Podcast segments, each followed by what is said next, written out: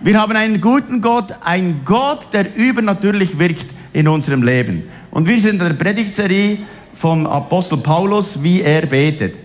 Und es könnte sein, dass die heutige Predigt einen Einfluss hat auf dich, dass du die nächsten 40 Jahre noch etwas davon zehrst. Nämlich, ich habe vor 40 Jahren hatte ich eine Predigt gehört, könnt ihr nicht eine Stunde mit mir wachen? Und ich habe das gehört, dass Jesus gefragt hat, wie können wir eine Stunde beten? Und ich hatte keine Ahnung, was man eine Stunde lang macht. Und dann habe ich das Buch gelesen von Larry Lee, das heißt, wie man vom Unser Vater her beten kann, das Unser Vater Gebet. Und damals habe ich diese Gebetsliturgie zusammengestellt vom Unser Vater. Zuerst die Namen Gottes beten, da dein Name werde geheiligt und dann die Bibelverse dazu. Und dann weiter als nächstens die ganze Waffenrüstung Gottes da und dann als zweites ist dann die Dein Reich komme, für was man da beten kann und dann wieder die Bibelverse. Und dann geht es weiter, die ganz, ganz, äh, unser Vater mit all den Bibelversen, die man beten kann. Und dann ist es so, wenn ihr jetzt so ein Blatt möchtet, hinten hat es dann solche Blätter, die da aufliegen und ihr könnt dann gerne eines mitnehmen, um dass ihr beten könnt. Weil eigentlich hat man nach drei Minuten genug gebetet. Oder schon 21 Sekunden ist das unser Vatergebet und dann ist eigentlich schon ziemlich das Ende. Und wenn du fünf Minuten beten willst, dann kannst du auch fünf Minuten beten, aber mit dieser Liturgie wirst du schon eine halbe Stunde hinkriegen. Das ist doch gewaltig, eine halbe Stunde zu beten. Aber weißt du, du kannst sogar eine Stunde beten. Und wenn du das dann kultivierst, dann wird das Gebetsleben so spannend. Und jetzt, heute kommen wir zum Text in äh, Epheser 3 ab Vers 14. Dort steht, deshalb beuge ich meine Knie vor dem Vater unseres Herrn Jesus Christus, von dem jedes Geschlecht im Himmel und auf Erden den Namen erhält. Da heißt es also, wir beugen uns vor etwas. Und als erstes sagt er, deshalb. Und wenn in der Bibel etwas deshalb steht, dann müssen wir uns überlegen, was war vorher? Und jetzt hier nimmt Paulus Stellung zu vier Gründen, weshalb er betet. Und wir lesen das dann im Vers 10 die Kraft der Gemeinde. Da heißt es in Vers 10, jetzt sollen alle Mächte und Gewalten im himmlischen Welt an der Gemeinde die unerschöpfliche Weisheit Gottes erkennen.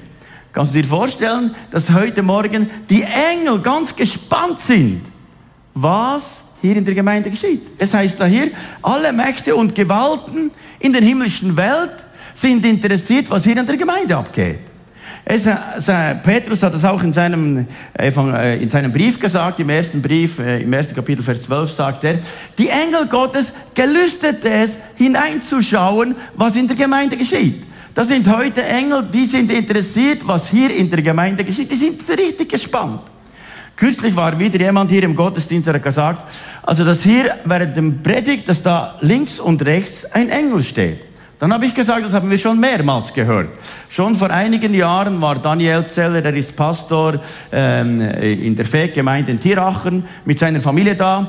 Und der älteste Sohn Joshua hat dann zum, beim Nachhausefahren den Vater gefragt, warum haben Sie dann in Spiez zwei Engel auf der Bühne? Dann hat äh, Daniel gefragt, ja, was machen denn die? Genau, die haben ein Buch, die, die öffnen das und dann schreiben sie die ganze Predigt auf. Am Schluss klappen sie es zu und gehen dann weg. Dann dachte ich, ups, muss ich aufpassen, was ich predige. Weil die Engel hören zu und schreiben es auf. Offenbar interessiert es die ganze geistliche Welt, was in der Gemeinde geschieht. Wir haben das gerade gelesen. Da ist so etwas Spezielles, was Gott in der Gemeinde, in der Gemeinschaft der Gläubigen tut, das im ganzen Universum Bedeutung hat. Eine Gemeinde hat Kraft und Einfluss auf das ganze Umfeld. Das ist das Erste. Das Zweite ist die Kraft von Jesus Christus. Im Vers 11 heißt es, allen sollen nun wissen, dass Gott seinen ewigen Plan durch unseren Herrn Jesus Christus verwirklicht hat. Was für eine Kraft! Also wir erzählen den Menschen von Jesus, wie sie eine persönliche Beziehung mit Jesus bekommen können. Und dann geschieht etwas Gewaltiges. Nämlich, wenn Jesus im Herzen geboren wird, dann kommt so viel Friede, so viel Freude, so viel Begeisterung. Das Leben beginnt. Und jede Woche erleben wir, dass Menschen zum Glauben finden. Und das ist gewaltig. Gerade im Alpha Life Kurs haben wir jetzt erlebt, wie einige Menschen zum Glauben kamen. Und einer, der gerade frisch so zum Glauben kam, hilft dann den anderen zu sagen, wie der Heilige Geist wirkt. Und das war so spannend zu sehen. Wenn jemand Jesus im Herzen hat, kommt solch eine unbändige Energie vom Himmel, solch eine große Kraft, die, die kann nur Jesus geben. Und das, das nächste ist die Kraft Gottes. Es heißt dann hier, jetzt können wir zu jeder Zeit furchtlos und voller Zuversicht zu Gott kommen, weil wir an ihn glauben. Wisst ihr was? Dieser heilige Gott ist so heilig, dass wir eigentlich keinen Zugang zu ihm haben. Er ist so heilig, das würde uns verbrennen. Wir würden in nichts auflösen. Und Gott wusste das, weil sich die Menschen getrennt haben von Gott und gesündigt haben, können sie keinen Zugang mehr haben zu Gott. Und deshalb hat Gott Jesus gesandt auf die Erde und er ist für unsere Sünden am Kreuz gestorben. Und jetzt, weil wir durch das Blut Jesu gereinigt sind, haben wir direkten Zugang zum Vater. Das ist ja gewaltig zu der höchsten Instanz im Himmel. Wenn du also hier auf der Erde mit irgendeinem hohen Präsidenten eine Audienz willst, ist das schwierig. Aber wir haben noch eine höhere Instanz und können direkt zu dem Vater im Himmel kommen. Und wisst ihr, das hat gewaltige Kraft. Im Alpha Life Kurs hat äh, Matthias erzählt, das war ja sehr spannend. Als du Teenager warst, gab es einen Autounfall, du wurdest vom Auto weit weggeschleudert und so, Knochenbrüche, innere Verletzungen und konntest nicht mehr sehen und hören, also alles defekt. Und die Ärzte haben im Inselspital gesagt, du wirst das nicht überleben. Wenn du da morgen noch lebst, übermorgen ist das ein Wunder. Und gleichzeitig waren noch zwei andere Teenager dort, die hatten auch einen Autounfall, die hatten nicht so schwierige, es war nicht so schwierig bei ihnen. Also da, da hat man gesagt, okay, die werden es überleben. Das wird mit denen gut kommen. Aber bei dir haben sie gesagt, das wird nicht gut kommen. Aber deine Eltern haben dann angefangen zu beten. Und die ganze Gemeinde dort in, in Langnau hat gebetet. Und die ganze Gemeinde hat gebetet, Gott, erbarm dich über Matthias, lass ihn nicht sterben. Dann hast du erzählt, dass in kurzer Zeit plötzlich die Augen sich geöffnet haben und er hat wieder gesehen. Und plötzlich hast du wieder gehört. Und plötzlich sind die Knochen zusammengewachsen, viel schneller als normal. Und du wurdest in kurzer Zeit wiederhergestellt. Und die anderen zwei sind beide gestorben. Unterschätze nicht die Kraft des Gebets. Unterschätze nicht die Kraft, wenn eine Gemeinde betet. Das hat eine unwahrscheinlich große Kraft. Deshalb kommen am Mittwochabend mehrere hundert Leute hier zum Gebetsabend. Letzten Mittwoch, da waren so viele Leute da. Weil ihr wisst, wenn wir beten, dann sind das wie Hammerschläge in der unsichtbaren Welt. Dann, dann zerschlägt es die Bollwerke des Teufels. Und Menschen werden befreit und geheilt und die Kraft Gottes wird sichtbar. Es ist unvorstellbar gewaltig, wie diese Wirkung vom Heiligen Geist ist. Noch eine, eine weitere Person, eine Frau, hatte plötzlich einen Hirntumor und war so schlecht im Zustand. Sie ging dann ins Inselspital äh, und dort äh, haben sie gesagt, der Tumor war so groß, dass sie nicht mehr sprechen konnte und so. Und dann hat sie gesagt, ich habe nur noch eines gemacht. Ich habe einfach das Unser Vater gebetet. Nur das Unser Vater. Und gebetet, Unser Vater im Himmel. Sie hat gesagt, sie habe das unzählige Mal wiederholt. Und plötzlich, bevor sie die Operation hat, am nächsten Tag war die Operation, konnte sie plötzlich Jesus sehen, wurde ganz klar im Verstand, konnte wieder sehen und die Ärzte haben gesagt, was ist geschehen und haben ein MRI gemacht und gesagt, du hast keinen Tumor mehr. Unterschätze nicht nur das Unser Vatergebet.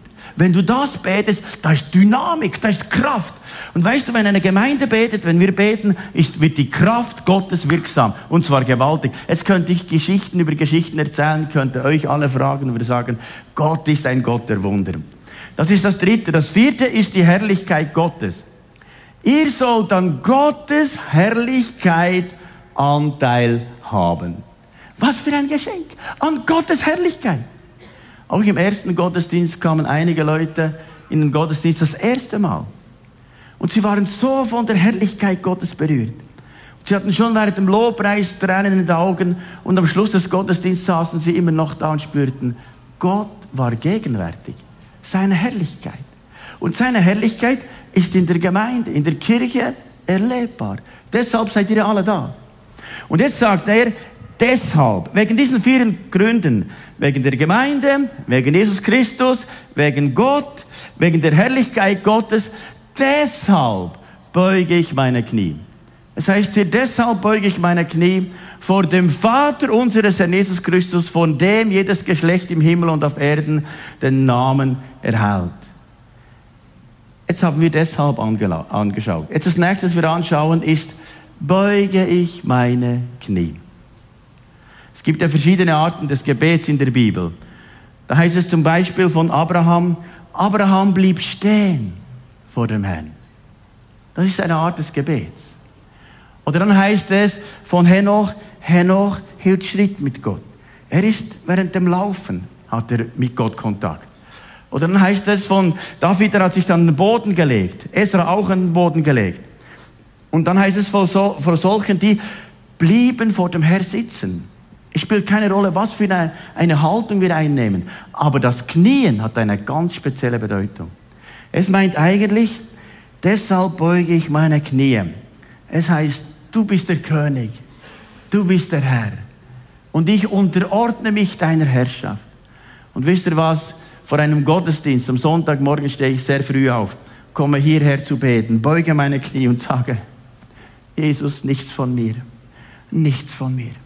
Bitte, Jesus, nur alles von dir. Entleere mich. Es hat nichts mit dem Markus zu tun, sondern nur mit dir. Und bitte, Geist Gottes, komm.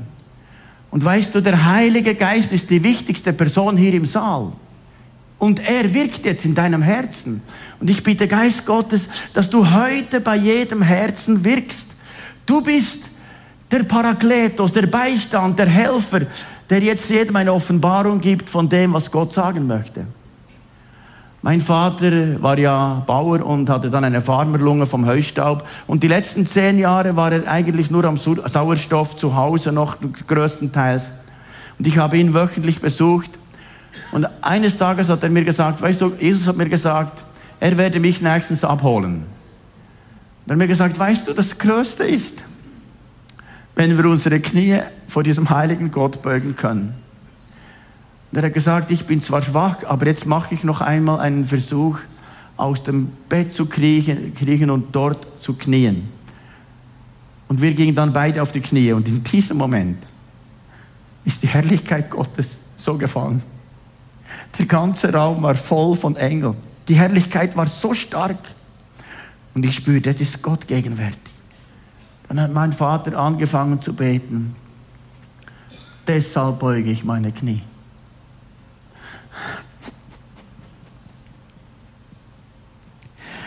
Vor dem Vater unseres Herrn Jesus Christus. Dem Vater aller Vaterschaft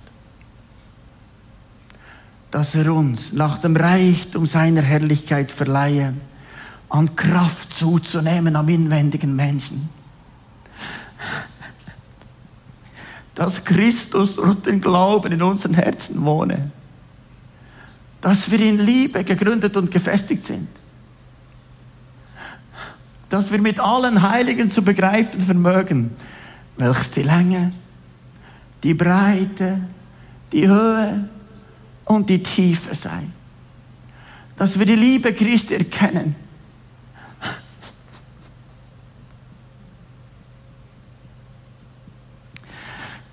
Die doch alle Erkenntnis bei weitem übertrifft. Auf dass wir mit der ganzen Fülle Gottes erfüllt werden. Dem aber, der weit mehr zu tun vermag, als wir bitten und verstehen nach der Kraft, die in uns wirkt. Ihm sei die Ehre in der Gemeinde und in Jesus Christus auf alle Geschlechter der Ewigkeit der Ewigkeiten. Amen. Dann hat er gesagt, Markus, ich bete für dich, dass du diesen Geist des Gebets empfängst. Und er hat gebetet schon von morgen früh bis abends spät auf, auf der Landmaschine, äh, beim Heuen oder bei, einfach immer, immer gebetet, Tag und Nacht gebetet. Ich hörte ihn auch oft in der Nacht beten, auf den Knien im Wohnzimmer. Und er hat gesagt, Gott hat mir den Geist des Gebets gegeben. Weißt du, ich möchte dich segnen, dass du das, den Geist des Gebets hast. Dann hat er mir die Hände aufgelegt und dann kam solch eine Wucht vom Geist des Gebets. Und weißt du, von diesem Moment an musste ich nie mehr beten, sondern es wollte. Es wollte. Ich kann nicht ohne sein. In der Nacht, wenn ich erwache, bete ich. Wenn ich morgen aufstehe, ich bete. Die höchste Priorität in meinem Leben ist das Gebet. Es gibt nichts Höheres. Und dann das Wort Gottes. Aber wisst ihr, wenn wir, erfüllt werden von diesem Geist des Gebets, dann wird es unser ganzes Leben total verändern. Und wir brauchen diesen Geist des Gebets.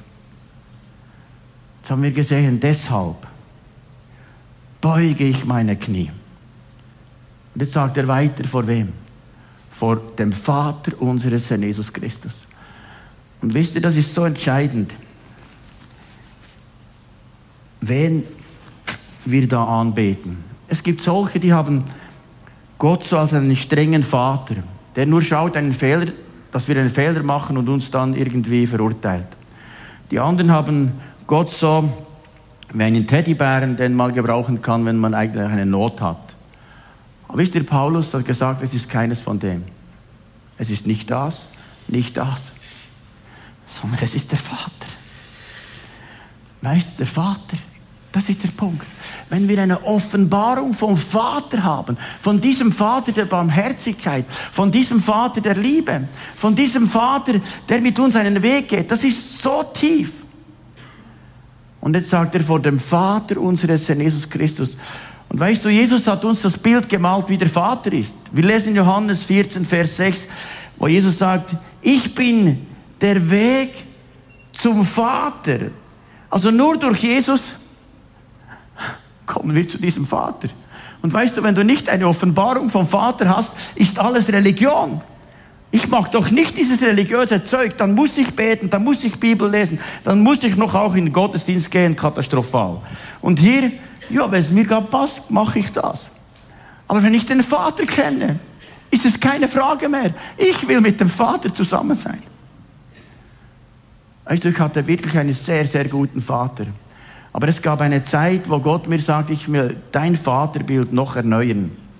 Da hat mir dann gezeigt, dass mein Vater auch ein Workaholiker war. Er hat gearbeitet von morgen bis am Abend. Und er hat gesagt, Markus, dasselbe ist bei dir. Du denkst mit viel Arbeit Anerkennung zu bekommen. Und einen solchen Vater bin ich nicht.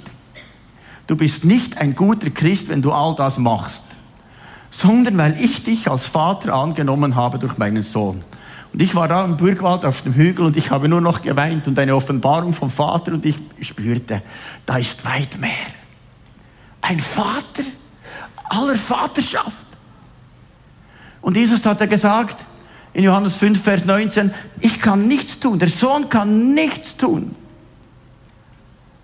Johannes 5, Vers 19. Der Sohn kann nichts tun, sondern nur das, was er den Vater tun sieht. Denn was dieser tut, tut gleicherweise auch der Sohn. Weißt du, wenn wir diese Dimension kennen, ich tue nur, was ich den Vater tun sehe, ist es eine andere Dimension. Also Ursula und ich hatten kürzlich für ein Ehepaar gebetet, das in schwieriger Situation war. Und wir haben Abend für Abend gebetet, unsere Knie gebeugt und gesagt, Gott, mach ein Wunder. Lass es nicht zu, dass das alles zerbricht. Wir haben uns gefragt, sollen wir jetzt etwas machen? Und Gott hat uns gesagt, nein, macht nichts. Ich mache es. Und weißt du, wenn man den Vater fragt, machst du keinen Fehler. Wir hatten beinahe einen Fehler gemacht, manchmal muss man nichts tun. Und wir hatten nichts getan und gesagt, Vater, jetzt geben wir das in deine Hände. Am nächsten Morgen hat Ursula eine Sprachnachricht erhalten, wo diese Frau geschrieben hat, es hat sich alles verändert. Weißt du, Gebet hat solch gewaltige Kraft. Es hat etwas in dieser Ehe verändert. Und manchmal müssten wir etwas tun. In der Werkstatt, wo ich früher noch arbeitete, war ein Mann, der hat ziemlich geflucht und ein anderer ziemlich unrein gesprochen über Frauen. Und ich habe ihnen beiden gesagt, wenn ich hier in der Werkstatt bin, wird nicht geflucht und es wird nicht unsauber über Frauen gesprochen. Frauen sind Geschöpfe Gottes und wir wollen nicht den Namen Gottes missbrauchen. Hier regiert nicht dieses Böse, sondern hier, wenn ich da bin, ist, Gott hier. Dann haben sie das akzeptiert. Es brauchte noch etwas Zeit, aber mit der Zeit hat keiner mehr geflucht, keiner mehr negativ über die Frauen gesprochen. Manchmal haben sie sogar gesagt, Markus ist da, okay, aufpassen. aber manchmal müssen wir etwas tun. Der Vater will nicht, dass so in der Werkstatt gesprochen wird. Frage dich, was macht der Vater bei meinen Kindern? Was macht der Vater an meinem Arbeitsplatz? Was macht der Vater bei meinen Nachbarn? Und wenn du nicht mit dem Vater zusammen bist, dann hast du keine Audienz mit dem Höchsten und weißt nicht, was tun. Und dann bist du vom Morgen bis am Abend beschäftigt und denkst, ich muss noch das tun und das tun und das tun und den frommen Stress und am Abend denkst du, ich bin sowieso ein Versager. Nein, lieber ein Vergaser. Gibt es wenigstens noch etwas Energie. Verstehst du, was wir, was wir brauchen, ist diese Audienz beim höchsten Gott. Und wenn wir das haben, deshalb beuge ich meine Knie vor dem Vater unseres Herrn Jesus Christus. Und jetzt geht es in unserem Text weiter. Da heißt es nachher noch einmal diesen Text aus äh, Epheser 3, Vers 14. Deshalb beuge ich meine Knie vor dem Vater unseres Herrn Jesus Christus von dem jedes Geschlecht im Himmel und auf Erden den Namen erhält. Jetzt heißt es hier jedes Geschlecht. Und im Grundtext ist das Wort Patria meint eigentlich Vater aller Väter. Und weißt du, Gott ist der Vater aller Vaterschaft. Er ist der Gott Abrahams, Isaac, Jakob von allen vom Alten Testament und im Neuen Testament auch alle, die Jesus in ihr Herz eingeladen haben, kommen in eine Beziehung mit dem Vater aller Väter. Das ist das Entscheidende, dass wir in eine Beziehung kommen mit dem Vater aller Vaterschaft. Das ist das Gewaltigste.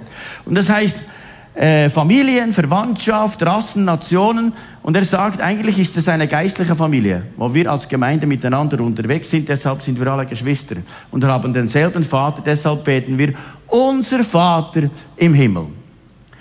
Und jetzt, was interessant ist, als nächstes heißt es Namen. Und im Grundtext für Name ist das Wort Onomaso, das meint eigentlich, das bedeutet, die er beim Namen gerufen hat. Das heißt, Gott ruft jeden Menschen beim Namen. Jeden Menschen. Und in Sprüche heißt das, dass Gott dreimal ruft. Er ruft dich dreimal. Und du spürst es. Das erste Mal spürst du ganz tief, jetzt hat Gott mich gerufen.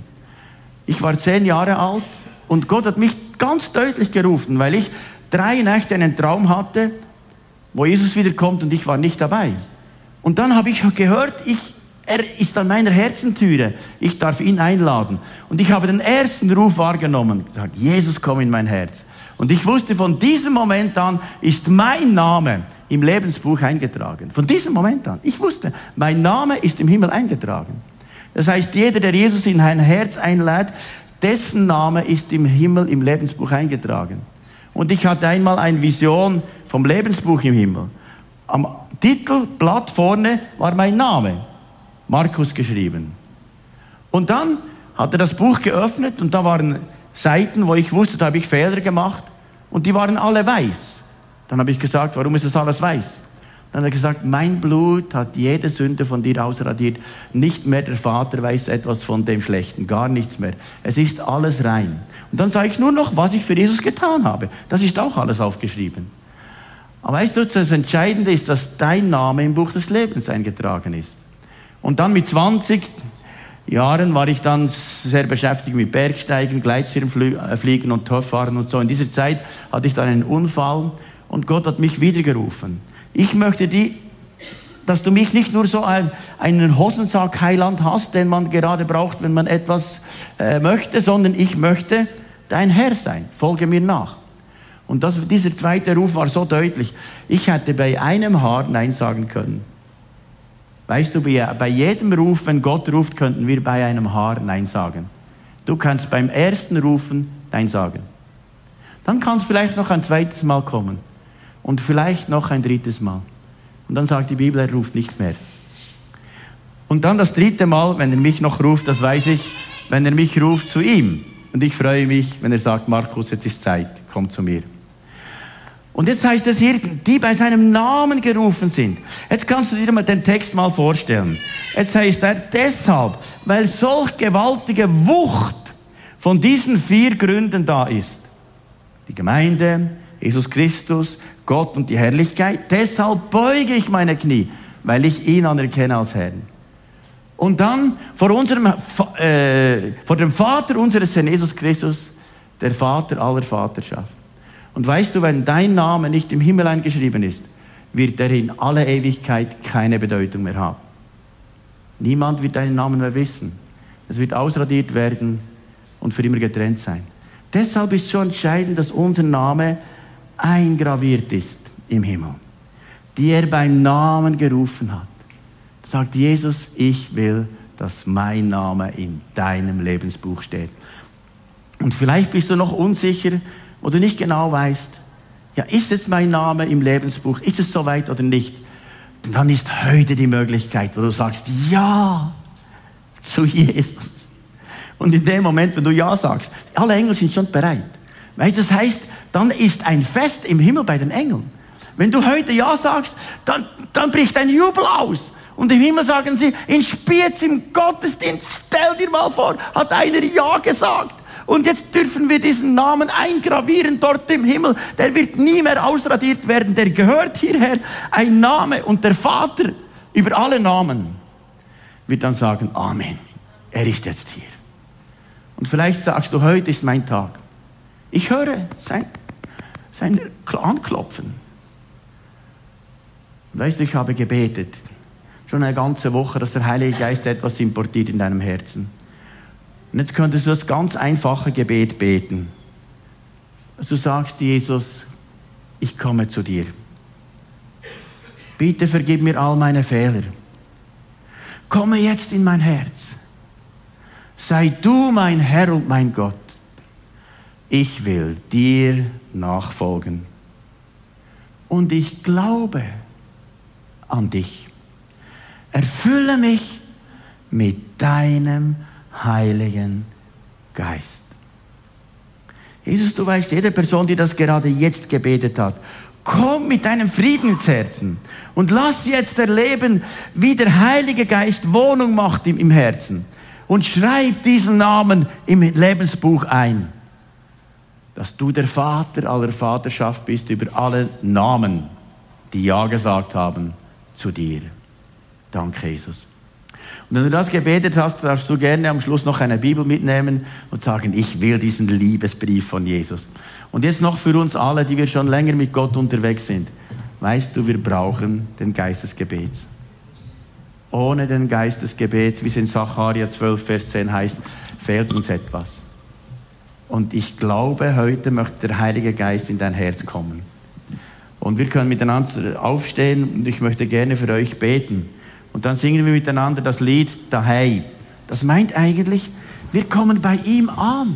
Und während diesem Lied kann noch etwas geschehen in deinem Herzen, wo du sagst, ja, komm Geist Gottes, erfülle mich mit dem Geist des Gebetes, dass das Glaubensleben nicht ein Muss ist, sondern eine Freude. Danke, Jesus. Herr, du hast den Geist des Gebets meinem Vater gegeben und er hat wirklich danach gesucht. Hilf, dass jedes, das jetzt hier ist, nicht nur heute das Gebet empfängt, sondern in den nächsten Tagen darum bittet, bitte gib mir den Geist des Gebets, lasse mich empfangen. Diese tiefe Beziehung zum Vater aller Vaterschaft. Wow. Ich spüre einfach diese Liebe des Vaters, der sagt, ich habe dich bei deinem Namen gerufen. Du bist mein. Auch wenn du durchs Wasser gehst oder durchs Feuer, wird es dich nicht umbringen. Darum, weil du teuer bist in meinen Augen, wertgeachtet und ich dich sehr lieb habe. Da ist ein Vater, der dich sehr lieb hat und der unbedingt will, dass du einmal bei ihm zu Hause ankommst. Deshalb singen wir miteinander das Lied, der Hey.